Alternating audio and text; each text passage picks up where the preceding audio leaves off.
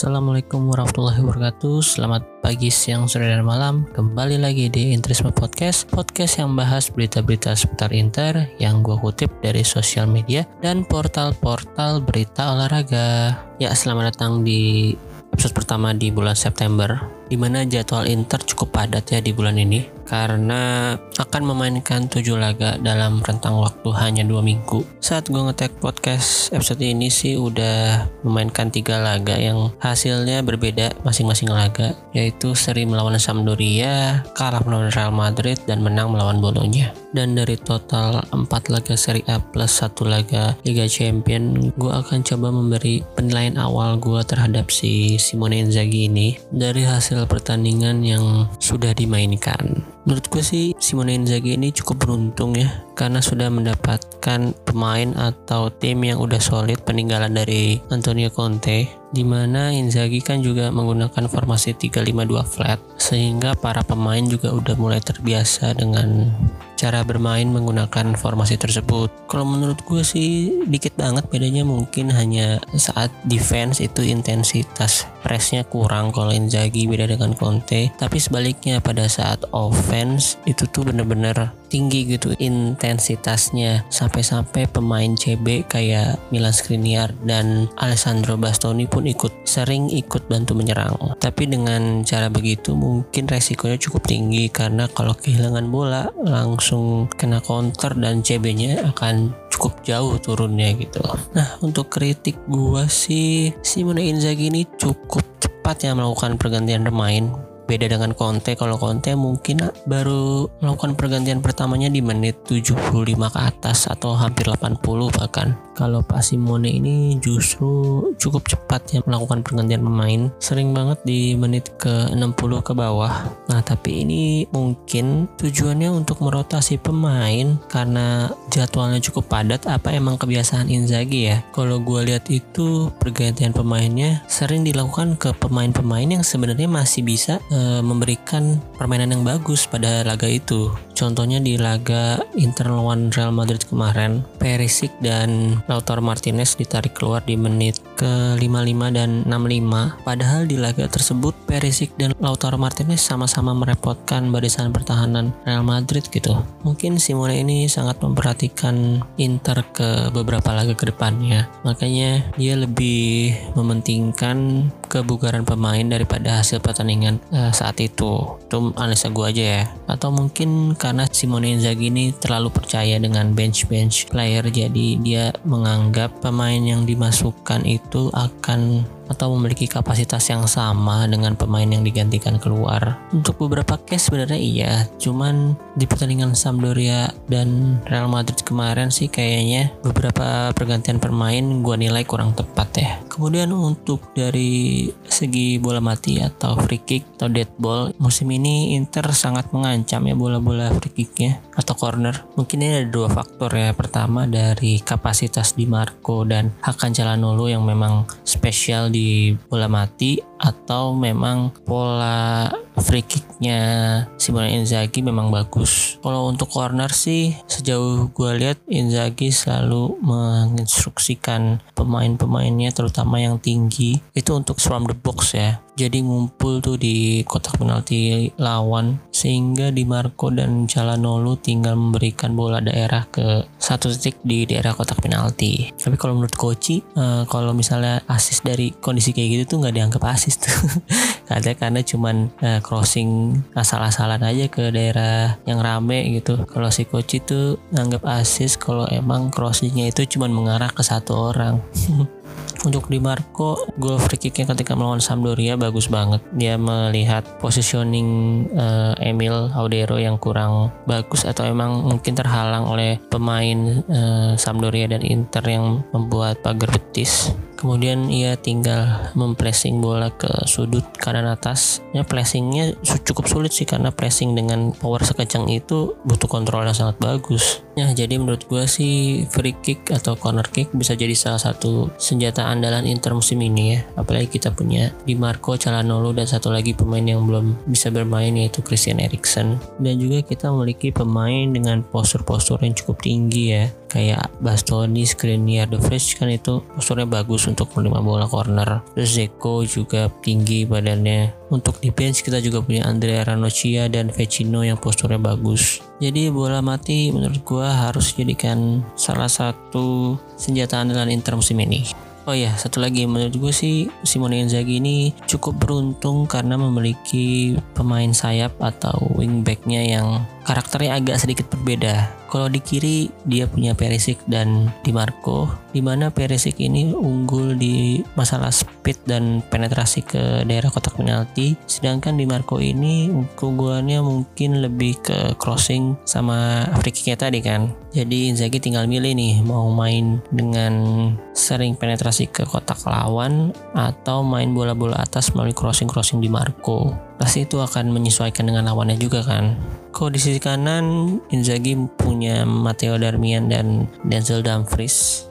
Darmian ini mungkin dipakai Inzaghi kalau butuh uh, pemain yang bisa balance gitu dan cukup disiplin. Jadi so-so lah Darmian secara crossing.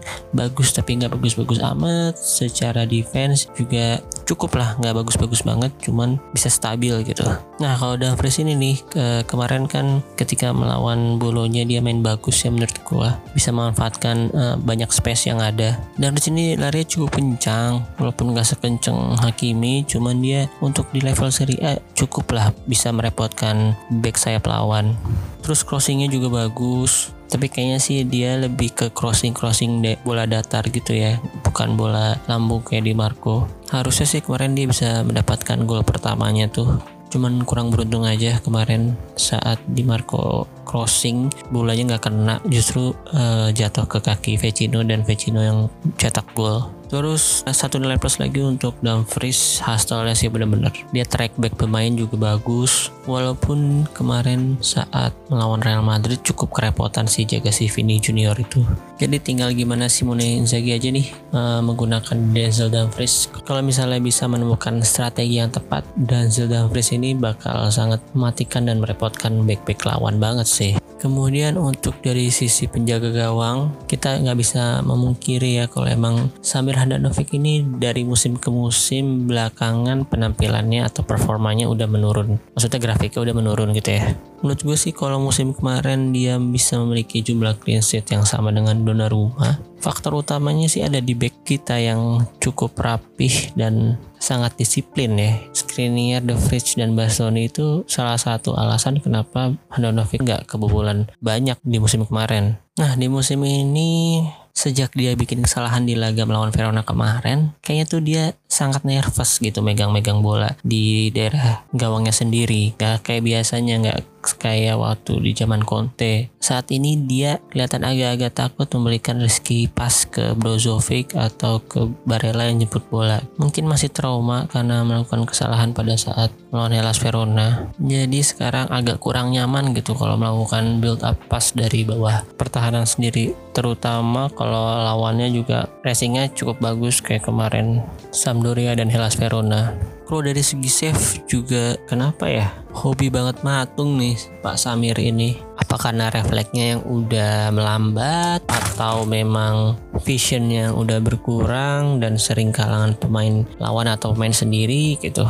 Jadi dia kayak tiba-tiba nge-freeze aja gitu telat react walaupun di laga versus Bolonya kemarin dia sudah mulai membaik ya. Karena positioningnya udah bagus motong-motong bola crossing motong-motong bola lawan itu udah cukup safe lah. Dan dia juga di babak pertama e, melakukan satu penyelamatan gemilang kan. Harusnya sih e, penyelamatan itu bisa menaikkan kembali mental dan moralnya karena kalau Handanovic bermain bagus pasti dampaknya bisa ke seluruh pemain ya. Mental pemain-pemain lain juga bisa naik. Tapi masukan gue buat Pak Simone Inzaghi sih kalau misalnya Handanovic ini nanti bakal nggak perform lagi di beberapa pertandingan bolehlah dia diistirahatkan sebentar untuk introspeksi atau untuk penyegaran dan memainkan Radu Kalau berkaca dari pertandingan Radu musim kemarin sih, terutama lawan Roma, dia udah cukup layak sih jadi starter sekali-sekali di Serie A musim ini. Apalagi kita juga nggak bakal tahu kan gimana perkembangan Radu kalau cuman hanya main di latihan doang gitu. Dan pasti akan lebih berkembang kalau sesekali dikasih kesempatan bermain. Mungkin beberapa pendengar ada yang bilang juga kalau ngapain sih coba-coba pemain yang belum tentu layak atau belum tentu bisa main bagus kalau dikasih kesempatan sebenarnya gue juga setuju dengan pemikiran kayak gitu. Cuman itu kalau kondisinya Handanovic lagi emang performnya konsisten bagus terus. Nah ini kan performnya lagi menurun. Ya harusnya menurut gue salah satu solusinya yaitu dengan mencoba pemain lainnya. Salah satunya Radu. Tapi gue agak pesimis juga sih Simone bakal merotasi Handanovic karena waktu di Lazio musim kemarin aja dia itu punya Pepe Reina dan Srakosa tapi lebih sering atau lebih percaya kepada Pepe Reina di mana Srakosa juga menurut gue skillnya bagus sih. Lebih bagus daripada Radu gitu. Dan hasilnya dengan memainkan Pepe Reina terus juga nggak bagus-bagus banget kan. Musim kemarin Lazio itu kebobolan sebanyak 55 kali dan hanya finish di posisi ke-6 ya semoga aja si Inter bisa menemukan solusi untuk posisi penjaga gawang ini. Kabarnya kan Andre Onana udah setuju untuk gabung secara free transfer ke Inter musim depan ya. Kalau dia bisa gabung Inter di winter transfer musim ini sih akan lebih baik ya. Harganya juga pasti nggak bakalan mahal karena kontraknya udah mau habis tapi yang gue belum tahu tuh apakah dia udah boleh main musim ini. Karena kan kemarin dia sempat disanksi karena kasus doping waktu itu. Ya mungkin segitu aja untuk penilaian awal gue terhadap Simone Inzaghi. Sekali lagi ini gue menilai dengan atau based on data-data yang gue lihat dari situs WhoScored atau transfermarket.com serta saat menonton langsung pertandingan Inter di bawah Simone Inzaghi musim ini Semoga Inter bisa tampil lebih bagus lagi di sisa pertandingan yang masih banyak ini karena ini masih awal-awal musim juga kan. Dan mungkin nanti di pertengahan musim atau di akhir musim gue akan memberikan penilaian yang mungkin akan sedikit berbeda karena dari sisi kepelatihan atau tim pelatihnya Inzaghi pasti akan selalu mencari solusi dari kekurangan-kekurangan yang ada selama ini. Contohnya di pertandingan lawan Bolonya kemarin pergantian pemainnya sih udah cukup bagus. Inzaghi menarik Lautaro Martinez, Stefan De Vrij itu di menit ke-67. Ini di luar Korea yang ditarik di menit 27 karena cedera ya. Dan ngomong-ngomong soal cedera Korea, kabarnya sih nggak nggak serius ya karena cuma memar. Kalau bahasa orang Indonesia sih mungkin itu karena pahanya kena suntik tuh kena suntik di Silvestri kemarin. Kalau menurut gua sih pergantian pemain yang pas itu sekitar menit ke 65 sampai 75 sih kalau untuk pergantian pertama ya tapi itu sekali lagi menurut gua mungkin Simone Inzaghi lebih paham dengan kondisi pemain-pemainnya. Jadi dia melakukan banyak pertimbangan untuk melakukan pergantian pemain Selanjutnya kita bahas sedikit preview pertandingan Inter selanjutnya yang akan melawan Fiorentina di kandang Fiorentina hari Rabu jam 1 lewat 45 waktu Indonesia bagian Barat. Pertama-tama sih semoga Inter bisa melepaskan kutukan kalau pertandingan sebelumnya bisa menang jauh dan ngebantai dengan skor cukup telak Biasanya di beberapa musim terakhir Inter selalu langsung kalah atau mendapatkan hasil negatif. Semoga aja di musim ini bersama Simone Inzaghi hal itu nggak akan terjadi lagi ya.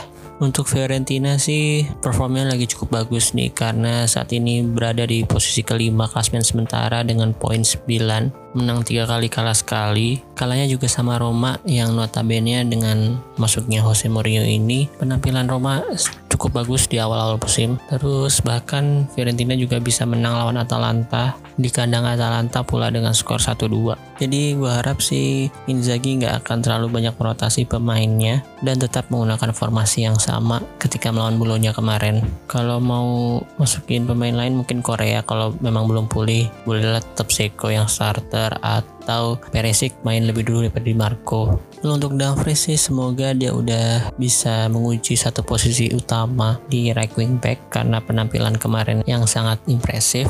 Dan Vecino bolehlah main sekali lagi di starter karena Calhanoglu juga belum bisa menemukan performa terbaiknya lagi nih setelah kemarin lawan Real Madrid. Sebenarnya udah bagus sih cuman final passnya aja yang masih kurang. Padahal kan Calhanoglu ini yang diandalkan passing-passing sama shoot-shootnya itu kan. Saat lawan Madrid malah dia lebih bagus saat merebut bola. Semoga aja dengan mencadangkannya dia di tandingan bolonya kemarin bisa membuat dia semakin termotivasi untuk tampil bagus di setiap pertandingannya. Kalau prediksi sih karena si Fiorentina ini di pertandingan sebelum-sebelumnya cukup mendominasi possession, Inter akan lebih banyak bermain counter attack lagi kayak kemarin.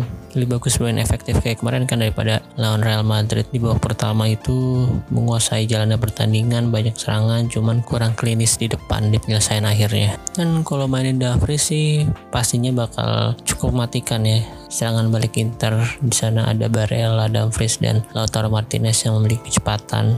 Kalau bisa menjaga momentum kayak di pertandingan kemarin sih feeling gue Inter bisa menang lagi ya. Cuman kayak sih tetap belum akan clean sheet nih. Apalagi Fiorentina juga Dusan Vlovicnya lagi bagus. Terus punya Ricardo Saponara dan Giacomo Bonaventura juga yang cukup merepotkan di beberapa pertandingan prediksi skor sih 1-2 lah menang Inter gol cetak oleh Denzel Dumfries dan Barella Sekian untuk episode kali ini. Terima kasih untuk teman-teman yang udah mau mendengarkan hingga menit kesekian. Jangan lupa di share podcast ini ke teman-teman kalian yang interesti dan follow juga akun sosial medianya di Twitter ada di Interisme Media, di Instagram ada Interisme Podcast. Sekali lagi terima kasih. Arrivederci, Forza Inter.